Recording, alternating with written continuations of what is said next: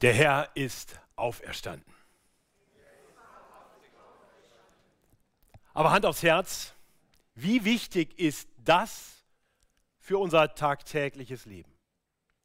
Ich meine, die Frage, ob Jesus auferstanden ist, ist das für dich eher eine theologische Frage ohne besonders großen Praxisbezug? Also wie, entscheidend ist die Frage, ob Jesus wirklich auferstanden ist für dein tagtägliches Leben? Über diese Frage möchte ich heute mit uns nachdenken. Im Rahmen unserer Predigtserie durch das Lukas-Evangelium kommen wir heute passend zu Ostern, zum Osterbericht. Und wir wollen dabei konkret Lukas 24, die ersten zehn Verse betrachten, in denen berichtet wird, wie einige Frauen den Ostermorgen erlebten. Meine Hoffnung ist, dass wenn wir diesen Text jetzt betrachten, wir erkennen können, warum der Glaube an die Auferstehung des Herrn wirklich ganz konkret tagtäglich lebensverändernd sein kann. Ich lese uns den Predigtext Lukas 24, die Verse 1 bis 10. Aber am ersten Tag der Woche sehr früh kamen sie zum Grab. Sie muss man kurz erklären. Das erklärt sich durch die beiden Verse am Ende von Kapitel 23. Da wird beschrieben, wie mehrere Frauen, die mit Jesus aus Galiläa gekommen waren, also Jüngerinnen von Jesus, ähm, bei der Kreuzigung Jesu dabei waren, das mit bezeugt hatten und dann auch gesehen hatten, wie Josef von Arimathea die den Leichnam von Jesus in eine Grabhöhle gelegt hatte. Und dann hatten sie Salben und, und Öle vorbereitet, um, sie, um ihn zu salben. Das war am Karfreitag zur später Stunde geschehen. Und jetzt heißt es also, am ersten Tag der Woche sehr früh kamen sie, diese Frauen, zum Grab und trugen bei sich die wohlriechenden Öle, die sie bereitet hatten. Sie fanden aber den Stein weggewälzt von dem Grab und gingen hinein und fanden den Leib des Herrn Jesu nicht. Und als sie darüber bekümmert waren, siehe, da traten zu ihnen zwei Männer mit glänzenden Kleidern. Sie aber erschraken und neigten ihr Angesicht zur Erde. Da sprachen die zu ihnen, was sucht ihr den Lebenden bei den Toten? Er ist nicht hier, er ist auferstanden. Gedenkt daran, wie er euch gesagt hat, als er noch in Galiläa war. Der Menschensohn muss überantwortet werden in die Hände der Sünder und gekreuzigt werden und am dritten Tage auferstehen. Und sie gedachten an seine Worte. Und sie gingen wieder weg vom Grab und verkündigten das alles den elf Jüngern und den anderen allen. Es waren aber Maria von Magdala und Johanna und Maria des Jakobus Mutter und die anderen mit ihnen, die sagten das den Aposteln. Ich möchte mit uns beten. Himmlischer Vater, wir wollen dir danken für dein heiliges Wort. Danke, dass dein Wort die Wahrheit ist, ohne Irrtümer und Fehler. Und danke, dass dein Wort kraftvoll ist, wie ein Hammer, der Felsen zerschmeißt. Herr, so wollen wir dich bitten, dass dein kraftvolles Wort heute auch tief in uns eindringt und in uns Gutes tut, sodass unsere Herzen froh werden an dem, was wir hier lesen und hören dürfen. Tu das zu deiner eigenen Verherrlichung und zu unserem Besten. Darum bitten wir durch Jesus Christus, unseren lebendigen Herrn. Amen. Wir wollen den Abschnitt, diesen Textabschnitt in vier Etappen betrachten. Ich glaube, das wird uns helfen zu erkennen, was hier wirklich vor sich geht. In Vers 1 werden wir sehen, was die Frauen am Ostermorgen tatsächlich vorhatten. Äh, sie glaubten nämlich nicht an die Auferstehung. Sie kamen und wollten dem Jesus, den sie sehr lieb hatten, die letzte Ehre erweisen. Äh, dann wollen wir sehen, wie sie das leere Grab vorfinden und wie sie das ganz ratlos macht, weil sie eben nicht verstanden, was es mit der Auferstehung auf sich hat. Dann ab Mitte von Vers 4 bis Vers 7 lesen wir, wie zwei Engel auftauchen und den Frauen die Auferstehung des Herrn Jesus nicht nur bezeugen, sondern auch erklären. Und dann sehen wir schließlich in den abschließenden drei Versen, Vers 8 bis 10, dass die Frauen jetzt verstehen, dass Jesus wirklich leiblich auferstanden ist. Und wir werden sehen, dass das jetzt alles verändert. Das ist der Ablauf für heute. Das sind die vier Punkte, ganz einfache Struktur. Und ich hoffe, wir können dem allen gut folgen. Hilft natürlich, wenn wir die Bibeln vor uns geöffnet haben oder das Gottesdienstblatt, wo der Text auch abgedruckt ist, mit anschauen. Und da seht ihr auch die Textstruktur. Und damit kommen wir zum ersten Vers. Wir, wir lesen hier im ersten Vers, wie diese Frauen, die am Karfreitag gesehen hatten, wie Jesus in die Grabhöhle gelegt wurde, nun zum Grab kommen.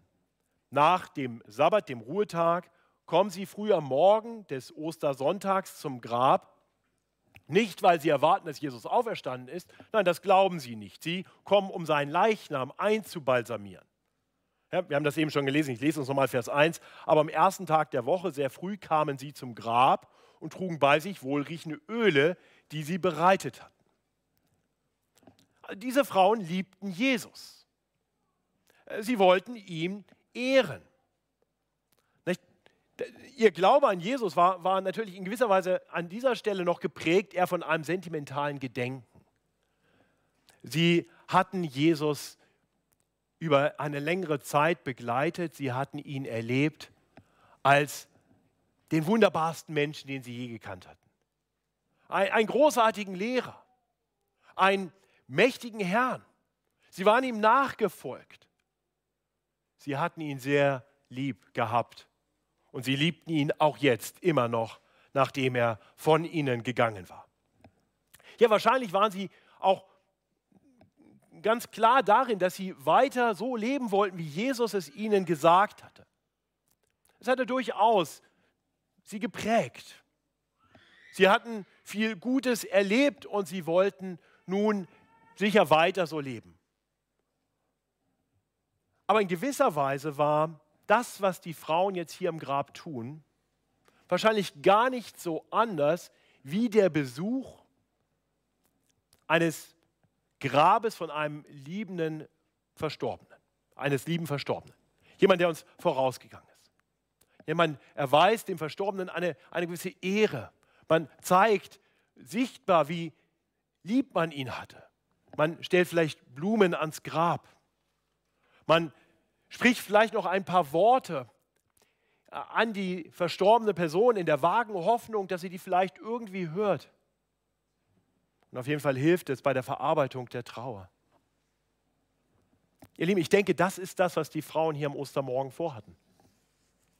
Und ich befürchte, dass viele Menschen auch heute noch in dieser Form an Jesus glauben. Sie schätzen ihn sehr, sie sind ganz angetan von all dem, was er so gelehrt hat. Sie empfinden sein, sein Leben als wirklich vorbildlich und in gewisser Weise glauben sie von daher an Jesus. Aber das ist letztendlich ein völlig kraftloser Glaube. Es ist nicht viel mehr als Sentimentalität. Das umso mehr, wenn wir bedenken, dass Jesus behauptet hatte, er würde auferstehen und wenn er dann nicht auferstanden ist, nun dann ist sicher nicht alles, was er gesagt hat, wirklich vollkommen glaubwürdig. Wenn Jesus also nicht auferstanden ist, wenn er dort nun noch am Grab, im Grab liegt, dann hat er sich zumindest in dieser einen Sache getäuscht. Und dann gäbe es auch für uns keine wirkliche Hoffnung über den Tod hinaus. Auch unser Gebet wäre dann letztendlich nicht viel mehr als nur eine Verarbeitung von erlebten Dingen, vielleicht verbunden so mit der abstrakten Hoffnung, dass es ja vielleicht doch irgendwie etwas bewirken könnte. Aber letztendlich bleibt, wenn Jesus nicht auferstanden ist, alles unberechenbar. Man, man weiß nie, was kommt. Manchmal geht dann einfach alles schief. So wie am Ende des Lebens von Jesus. Und dann ist irgendwann alles vorbei. Der, der Tod ist dann das sichere Ende aller Menschen. Nun kann man natürlich trotzdem versuchen, äh, irgendwo sich an Jesu Lehren zu orientieren, seinem Vorbild zu folgen. Das ist eine legitime Option. Aber letztendlich ist das, wie gesagt, ein kraftloser Glaube möchte ich fragen, denkst du so über das christliche Leben? Einfach ein Folgen von Jesu Lehren, ein Nacheifern seinem Vorbild. Also anders gefragt, spielt die Frage da noch, ob er wirklich auferstanden ist, in deinem Glaubensleben wirklich eine große Rolle? Ich befürchte, dass es viele Menschen gibt, die heute Ostern feiern hier in diesem Land und die sich als Christen bezeichnen und sagen, sie glauben an Jesus, die zugleich eben nicht an die Auferstehung, an die leibliche Auferstehung des Herrn glauben und wahrscheinlich auch davon ausgehen, dass es keine große Rolle spielt. Und das war der Glaube der Frauen, als sie an diesem Morgen zum Grab kommen. Ein Glaube an Jesus, eine Hingabe an Jesus, aber an einen toten Jesus, dem sie die letzte Ehre erweisen wollen. Nun, inmitten der sentimentalen Liebe der Frauen kommt dann ein Schock. Davon lesen wir ab Vers 2. Da heißt es, sie fanden aber den Stein weggewälzt von dem Grab und gingen hinein und fanden den Leib des Herrn nicht. Und dann heißt es weiter, dass sie darüber bekümmert waren.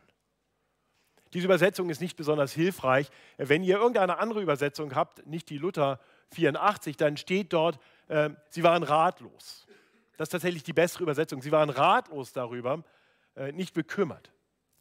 Äh, bekümmert wären sie, äh, wären wir, wenn wir zum Friedhof kommen und, und finden das Grab eines Verstorbenen geschändet. Das, das kann uns bekümmern, das kann uns verärgern, das kann uns sehr traurig machen. Aber die Frauen waren nicht bekümmert, sie waren ratlos, völlig ratlos, weil es keine vernünftige Erklärung dafür gab, warum sie Jesu Leichnam nun nicht vorfanden.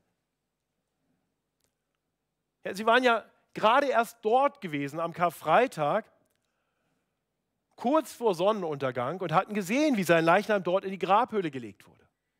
Und was war seitdem geschehen? Nun, am Karfreitag kam dann der Sonnenuntergang. Sie kamen gerade noch rechtzeitig nach Hause. Äh, es war vorgeschrieben für alle Juden äh, dort in Judäa, dass man am Sabbat zu Hause sein sollte. Das heißt, sie waren gerade noch rechtzeitig nach Hause gegangen und es war finster und dann kam der nächste Tag, das ist der Ruhetag, an dem ging kein Mensch raus und schon ganz sicher nicht an ein Grab außerhalb der Stadt. Und dann kam der Abend vom Sabbat und der Sonnenuntergang und dann war es wieder finster und es gab noch kein elektrisches Licht. Und wer würde schon im Finstern zu einer Grabhöhle gehen außerhalb der Stadt? Und jetzt war die Sonne wieder aufgegangen und sie waren gleich früh am Morgen mit den ersten Sonnenstrahlen losgegangen. Wie konnte es jetzt sein, dass der Leichnam nicht da war? Was hatte das zu bedeuten? diese Frage, die Frage danach, was es mit diesem leeren Grab auf sich hat, macht bis heute viele Menschen ratlos. Kaum einer bestreitet, dass das Grab leer war. Aber eine richtig gute Erklärung dafür hat auch eigentlich keiner. Zumindest keiner, der nicht an die leibliche Auferstehung glaubt. Manche versuchen dann äh, Erklärungen herbeizuproduzieren. Da wird dann gesagt, Jesus war zum Beispiel gar nicht wirklich tot, er war nur bewusstlos und nachdem dann alle weg waren, ist er, ist er wieder zu sich gekommen und ist dann aus dem Grab rausgekommen. Allerdings waren die römischen Soldaten, die schon am Kreuz bei ihm standen, Experten darin zu erkennen, ob jemand wirklich tot war. Pilatus hatte extra nochmal gefragt, ist er wirklich tot? Hat es nochmal überprüfen lassen.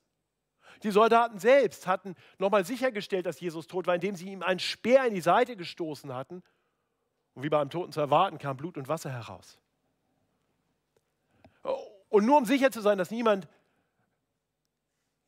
in das Grab hineingeht oder womöglich rauskommt, standen auch noch Soldaten vor dem Grab, um es zu bewachen. Also dieser Erklärungsversuch macht keinen Sinn. Genauso wenig der, der auch oft vorgebracht wird, nämlich dass, dass Jesu Jünger den Leichnam gestohlen hätten. Erst einmal wäre das kaum möglich gewesen. Das waren gute, fromme Juden, die wären auch am Sabbat nicht durch die Gegend spaziert. Noch dazu war das Grab bewacht. Und, und dann stellt sich immer noch die Frage, selbst wenn sie es irgendwie doch geschafft hätten und gemacht hätten, warum wären sie bereit gewesen, dann für diese selbstfabrizierte Lüge, dass Jesus tatsächlich von den Toten auferstanden ist, wenn sie wissen, dass das gar nicht so war, wenn sie den Leichnam einfach weggeschafft haben, Warum waren sie dann bereit, für diese selbstfabrizierte Lüge nachher sogar zu sterben? Ich meine, es gibt Märtyrer, die für Lügen sterben, das wissen wir. Aber nicht für ihre eigenen. Das macht keinen Sinn. Wieder andere behaupten, dass die Frauen schlicht und ergreifend einfach am falschen Grab waren. Die hatten sich einfach vertan, hatten die falsche Adresse aufgeschrieben. Ja, aber sie waren gerade erst am Freitagabend, keine 36 Stunden vorher am Grab gewesen. Und es war ja nicht eine, es war eine ganze Gruppe von Frauen, die miteinander dorthin gingen. Und sie waren sich sicher, am richtigen Grab zu sein. Und noch dazu trafen sie dort an diesem Grab dann ja zwei Männer. Seht ihr, selbst die, die hartgesottetsten und klügsten Skeptiker haben es in den letzten 2000 Jahren Kirchengeschichte nicht geschafft, eine wirklich überzeugende Erklärung dafür zu finden, warum das Grab leer war. Letztendlich bleiben auch heute noch viele Menschen ratlos zurück in Anbetracht des leeren Grabes. Viele andere denken gar nicht groß darüber nach. Viele andere sagen, das spielt für mich keine große Rolle. Es hat für mich keine Bedeutung, ob Jesus wirklich von den Toten auferstanden ist. Und wenn du heute hier bist und gehörst vielleicht noch zu dieser Fraktion, entweder, dass du noch ratlos bist, was es damit wirklich auf sich hat, oder denkst, dass es wirklich keine so große Rolle spielt, da möchte ich dich ganz herzlich einladen. Gib mir noch ein paar Minuten und schau mit mir den Fortgang unseres Predigtextes an. Denn der gibt uns die Erklärung für alles. Das bringt uns zum dritten Textabschnitt, wir lesen im Fortgang von Vers 4, dass während die Frauen noch ratlos am Grab standen, zwei Männer mit glänzenden Kleidern zu ihnen kamen. dann heißt es hier weiter, die Frauen aber erschraken und neigten ihr Angesicht zur Erde. Da sprachen die zu ihnen, was sucht ihr den Lebenden bei den Toten? Er ist nicht hier, er ist auferstanden. Gedenkt daran, wie er euch gesagt hat, als er noch in Galiläa war der Menschensohn muss überantwortet werden in die Hände der Sünder und gekreuzigt werden und am dritten Tage auferstehen. Nach dem, nach dem Schock über das Vorfinden des leeren Grabes erschrecken die Frauen jetzt noch viel mehr. Es ist schon schlimm genug, dass das Grab leer ist, der Leichnam weg ist. Aber jetzt tauchen da auch noch zwei Männer in leuchtenden Kleidern auf ist eine Umschreibung von Engeln. Und die Frauen erkannten sich ja, dass es hier Gottesboten waren, die zu ihnen gekommen waren.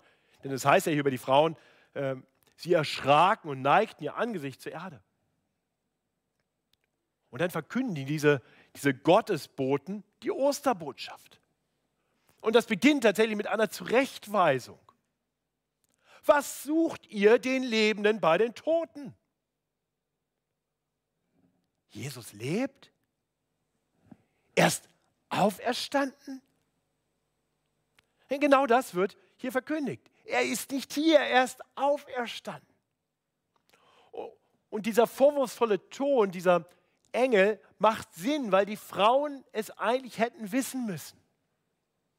Und genau das machen die, diese Gottesboten dann deutlich. Sie erklären, Jesus hatte euch das doch selbst mehrfach gesagt. Schon, schon eine ganze Zeit früher hatte er damit angefangen, als ihr noch mit ihm in Galiläa wart. Wer schon etwas länger hier in der Gemeinde ist und durch diese Lukas-Predigt ja schon ein bisschen länger mit dabei ist, der weiß, dass der große Wendepunkt im Lukas-Evangelium am Ende von Kapitel 9 kommt. Am Ende von Kapitel 9 wendet Jesus sein Angesicht stracks nach Jerusalem und dann geht er nach Jerusalem. Nach gut zwei Jahren des Dienstes, vor allem in Galiläa, geht er nach Jerusalem, um dort letztendlich zu sterben.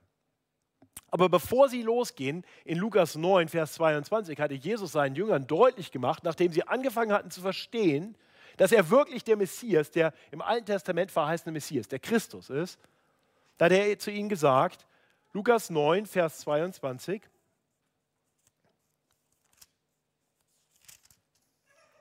der Menschensohn muss viel leiden und verworfen werden von den Ältesten und Hohenpriestern und Schriftgelehrten und getötet werden und am dritten Tage auferstehen.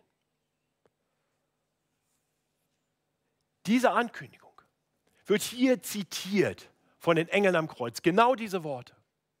Und tatsächlich hatte Jesus das nicht nur einmal gesagt, er hat es mehrfach wiederholt. Die Frauen hatten das gehört, aber es hatte für sie einfach keinen Sinn gemacht. Ja, Jesus hatte das gesagt, aber, aber was sollte das alles bedeuten? Da waren manche Dinge, die Jesus sagte, die für die Frauen und auch die anderen Jünger nicht wirklich so zu verstehen waren. Manches war einfach ein bisschen zu hoch. Und dann, und dann nahm das Drama seinen Lauf. Dann kam alles so ganz anders, als, als die Jünger das erwartet hatten.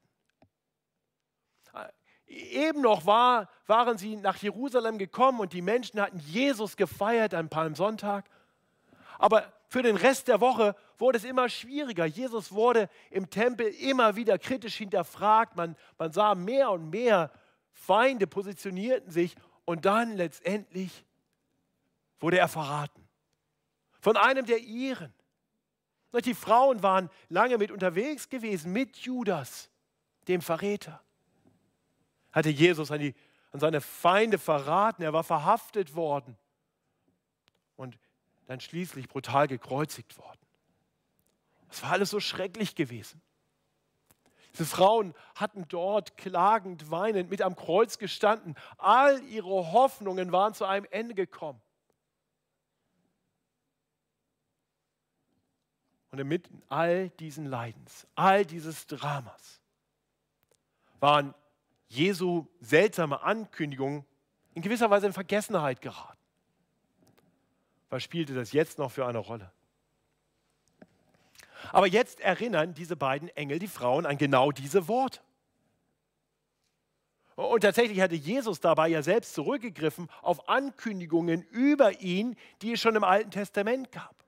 Wir haben in der Textlesung schon die Worte aus Jesaja 53 gehört. Und, und euch ist das sicherlich aufgefallen, dass dort nicht nur beschrieben wird, wie dieser Gottesknecht stellvertretend für Sünder sterben würde. Für wahr, er trug unsere Krankheiten, er ist um unserer Willen getötet worden.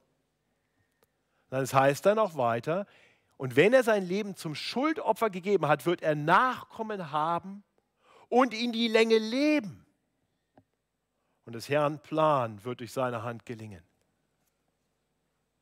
Und genauso war es gekommen. Der Herr hatte einen guten Plan gemacht. Schon lange, schon lange bevor Jesus je auf dieser Erde wanderte. Der gute Plan Gottes war der Plan zur Errettung von Menschen. Diesen Plan hatte Gott schon im Alten Testament immer wieder angekündigt.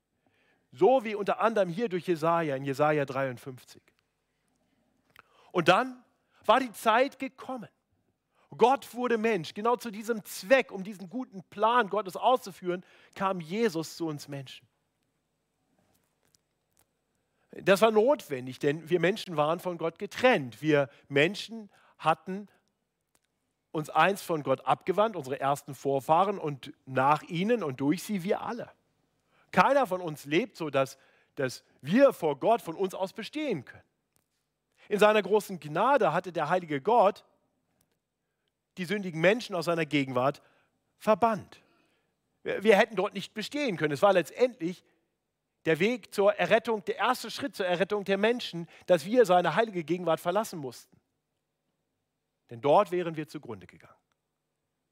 Und in seiner großen Gnade hat Gott uns nicht nur in dieser Verbannung gelassen, sondern als wir wieder zu ihm kommen konnten, noch kommen wollten, kam er zu uns in Jesus Christus. Er kam in Jesus Christus in einem Akt einzigartiger Selbsterniedrigung. In Jesus Christus erniedrigte sich der ewige Sohn Gottes. Er entäußerte sich selbst und nahm Knechtsgestalt an, wurde zum Diener. Er ward uns Menschen gleich. Gott wurde wie wir. Er wurde als Mensch erkannt. Und er erniedrigte sich und ward gehorsam Gott gegenüber, in allem, dem perfekten Plan Gottes gegenüber, bis hin zum Tod, ja zum Tod am Kreuz. Nicht Jesus war gekommen, um zu sterben. Er war gekommen, um sein Leben zu geben, stellvertretend für viele, um unsere Strafe, die wir verdient hätten, auf sich zu nehmen. Genau das hatte Gott immer wieder angekündigt. Das hatte Jesus selbst angekündigt. Er war gekommen, nicht um sich dienen zu lassen, sondern um uns zu dienen und sein Leben zu geben. Als Lösegeld, um uns freizukaufen von dem verdienten Gericht, das wir alle verdient gehabt hätten. Er hatte das angekündigt und er hat es getan. Und er hatte angekündigt, dass er den Tod überwinden wird, dass er siegreich über Tod und Sünde auferstehen wird. Und er war nun auferstanden. So wie er es angekündigt hatte, so war es geschehen. Deshalb ist das Grab leer. Das verkündigen die Engel den Frauen. Er ist wahrhaftig auferstanden. Die Frauen hören diese Botschaft der Engel. Und wir sehen schließlich in den letzten drei Versen, dass das alles verändert. Ich lese uns Lukas 24 ab Vers 8. Und sie gedachten an seine Worte. Und sie gingen wieder weg vom Grab und verkündigten das alles den elf Jüngern und den anderen allen. Es waren aber Maria von Magdala und Johanna und Maria des Jakobus Mutter und die anderen mit ihnen, die sagten das den Aposteln. Ja, jetzt erinnern sich die Frauen an Jesu Worte. Diese Worte, die einst keinen Sinn zu machen schienen. Plötzlich wurden diese Worte, die Jesus ihnen einst gesagt hatte, zur wunderbaren Botschaft, zu einer Botschaft, die ihre Herzen höher schlagen lässt, sodass sie aus dem Überfluss ihrer Herzen reden und es bezeugen. Der Herr ist wahrhaftig auferstanden. Sie gedachten an seine Worte, so wie es hier heißt. Sie erinnern sich an das, was Jesus ihnen gesagt hat. Ja, damals hatten sie das noch nicht ganz verstanden. Aber sie hatten diese Worte in ihren Herzen behalten. Und jetzt, nach dieser Erinnerung durch die Engel, macht alles Sinn. Jetzt verstanden sie, dass das, was für sie eben noch das schlimmste Leid war, wirklich das Ende aller Hoffnungen. Dass das tatsächlich die beste Nachricht aller Zeiten war. Jesus hat den Tod besiegt. Er ist auferstanden. Möchte ich fragen, glaubst du daran?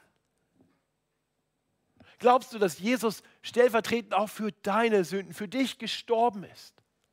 Und dass er den Tod, den wir alle verdient hätten, einen ewigen Tod auf sich genommen hat, sodass der Tod für uns nicht das Ende aller Dinge sein muss.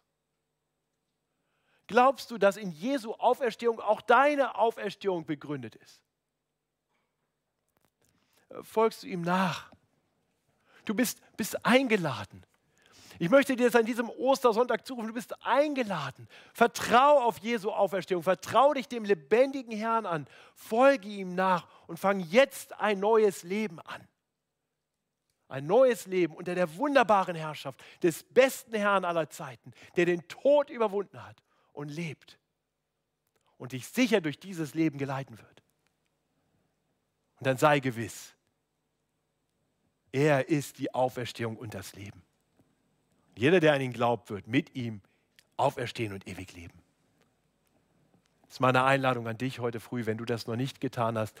Setze dein Vertrauen darauf, dass Jesus Christus wirklich der menschgewordene Gott ist, der dich von aller Schuld befreit, durch den Gott dir zeigt, dass er dich liebt, egal was war,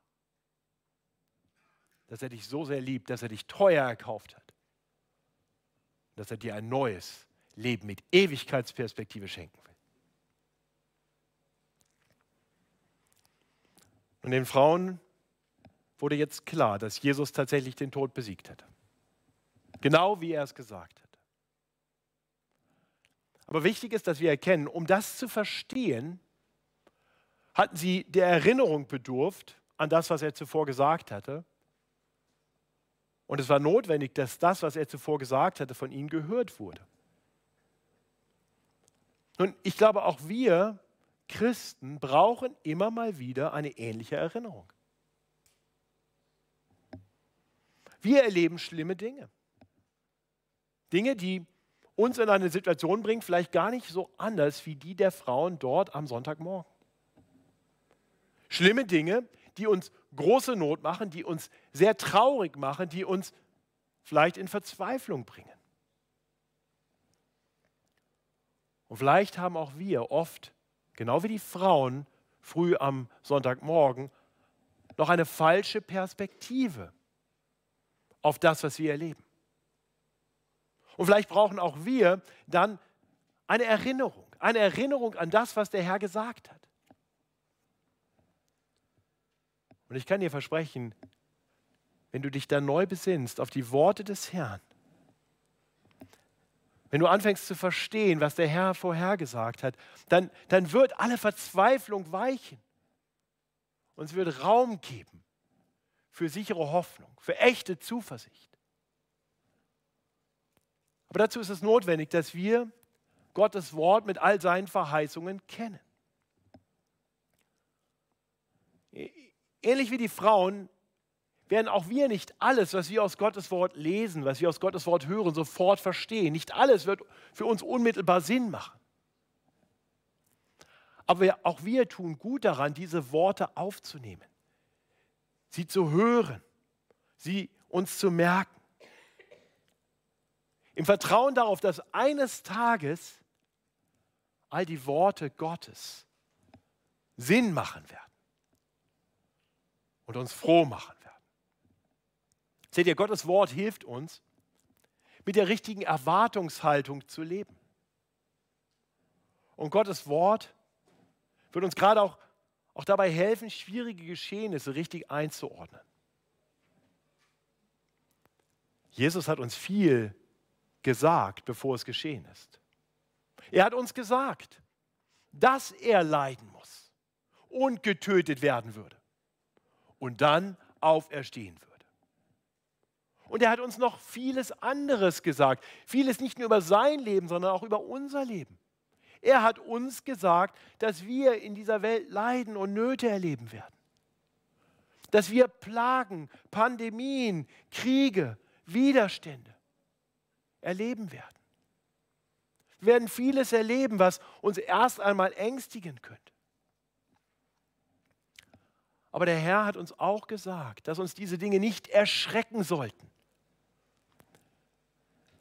Gedenke an Jesu Worte. Und dann bedenke, dass dieser Zeit Leiden nicht das letzte Wort haben.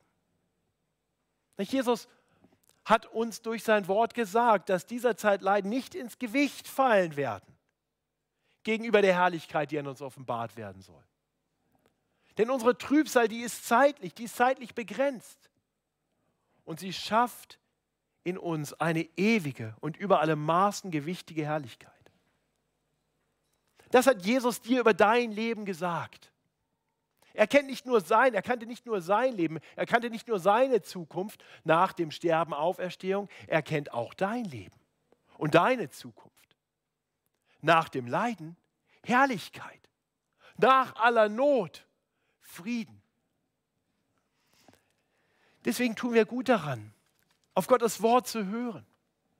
Vielleicht ist heute Nachmittag eine gute Zeit, nochmal ein paar Seiten zurückzublättern und nur zu lesen, was wir allein finden in Lukas 21. Dort spricht Jesus über das, was uns bevorsteht. Und er spricht dort Worte, wo er sagt, wir sollen uns nicht erschrecken lassen. Wir, wir, wir sollen einfach standhaft bleiben und darauf vertrauen, dass der Herr alles im Griff hat. Das wird alles kommen müssen, was an Leid angekündigt ist, aber es hat nicht das letzte Wort. Seht ihr, die Auferstehung Jesu belegt, dass der Herr die Zukunft kennt und alles fest in seiner Hand hat. Selbst die schlimmsten Dinge, die geschehen konnten, sein Sterben, das Töten des ewigen Gottessohnes, selbst das war ihm nicht entglitten, sondern entsprach genau seinem guten Plan und es hatte alles seinen Zweck. So, verstehst du, wenn, wenn du die Auferstehung Jesu klar vor Augen hast und erkennst, dass Gott in all dem wirkt, seinen guten Plan ausführt, hilft dir das in deinem tagtäglichen Leben, die Schwierigkeiten, die Nöte, das Leid anders einzuordnen? Hilft es dir zu wissen, dass Jesus gesagt hat, ich werde leiden und sterben und auferstehen und ihr werdet leiden. Ihr werdet Nöte erleben, ihr werdet Pandemien und Kriege erleben. Aber seid getrost. Ich habe diese Welt überwunden. Und es wird euch nichts geschehen, wenn ihr mir vertraut. Es wird euch nichts geschehen, was euch letztendlich nicht zum Besten dienen wird. Das ist seine Verheißung. Und wir können ihr glauben. Denn seine Verheißungen werden wahr. Der Herr ist wahrhaftig auferstanden. Die Frauen fangen an, das zu verstehen. Aus ihrer Verzweiflung, aus ihrer Trauer, aus ihrer tiefen inneren Not wird Hoffnung, wird Freude. Und was geschieht? Sie gehen hinaus und sagen das Wort weiter. Und dieses Wort hat sich ausgebreitet. Die Jünger haben ein bisschen gebraucht. Wir werden in den nächsten beiden Wochen sehen, dass sie ein bisschen brauchten, um das so ganz zu verstehen. Aber die Wahrheit breitet sich aus. Sie hat sich ausgebreitet bis hierher, bis heute, sodass wir heute früh hören dürfen, der Herr ist wahrhaftig auferstanden. Ihr Lieben, und ich hoffe, dass wir im Glauben an die Auferstehung des Herrn nun auch zu Menschen werden, deren Herzen froh werden daran, weil wir Hoffnung haben, inmitten von was auch immer in deinem Leben los ist. Und du erkennst, dass die Menschen um dich herum, die diese Hoffnung noch nicht haben, die noch verwirrt und verängstigt und verzweifelt sind aufgrund von Not in ihrem Leben, dass du diesen Menschen sagen kannst, sei getrost. Der Herr Jesus hat das alles gesagt. Und er hat alles im Griff und alles wird gut. Bezeugt diese frohe Botschaft und lasst sie uns einander zusprechen. Da, wo wir einander erleben, dass wir verzweifelt sind, dass wir leiden, dass wir Not haben, und das kommt auch bei uns Christen vor, dann lasst uns das tun, was die Engel am Grab den Frauen taten. Uns einander daran erinnern, was der Herr gesagt hat. Denn es ist wirklich wahr. Der Herr ist wahrhaftig auferstanden. Ich bete mit uns. Himmlischer Vater, wir wollen dir danken für diese frohe Botschaft. Du hast deinen Sohn in diese Welt gesandt, nicht damit er als verkrachte Existenz an einem Holzkreuz scheitert, sondern um genau darin, in all dem Leid, deinen guten Plan auszuführen. Sein Leiden war nicht umsonst. Wir preisen dich dafür. Denn er hat uns freigekauft von der Macht der Sünde. Und er hat bewiesen, dass er wirklich die Wahrheit ist. Der Herr, dem wir wirklich vertrauen können. Herr, so schenk uns, dass wir seinen Worten vertrauen, auch da, wo Jesus uns ankündigt, dass wir in dieser Welt Leid erleben werden. Aber wo er uns auch zuruft, seid getrost. Ich habe diese Welt überwunden und wenn ihr mir vertraut, werdet ihr sie mit mir überwinden. Und danke, Herr Jesus, dass du der lebendige Herr bist. Danke, dass du unser guter Hirte bist. Danke, dass du mit uns auch durch die tiefsten Täler gehst. Danke, dass du durch deinen Geist den Tröster bei uns bist, damit wir unseren Weg vollenden können, bis auch wir eines Tages auferstehen werden in der Herrlichkeit bei dir. Amen.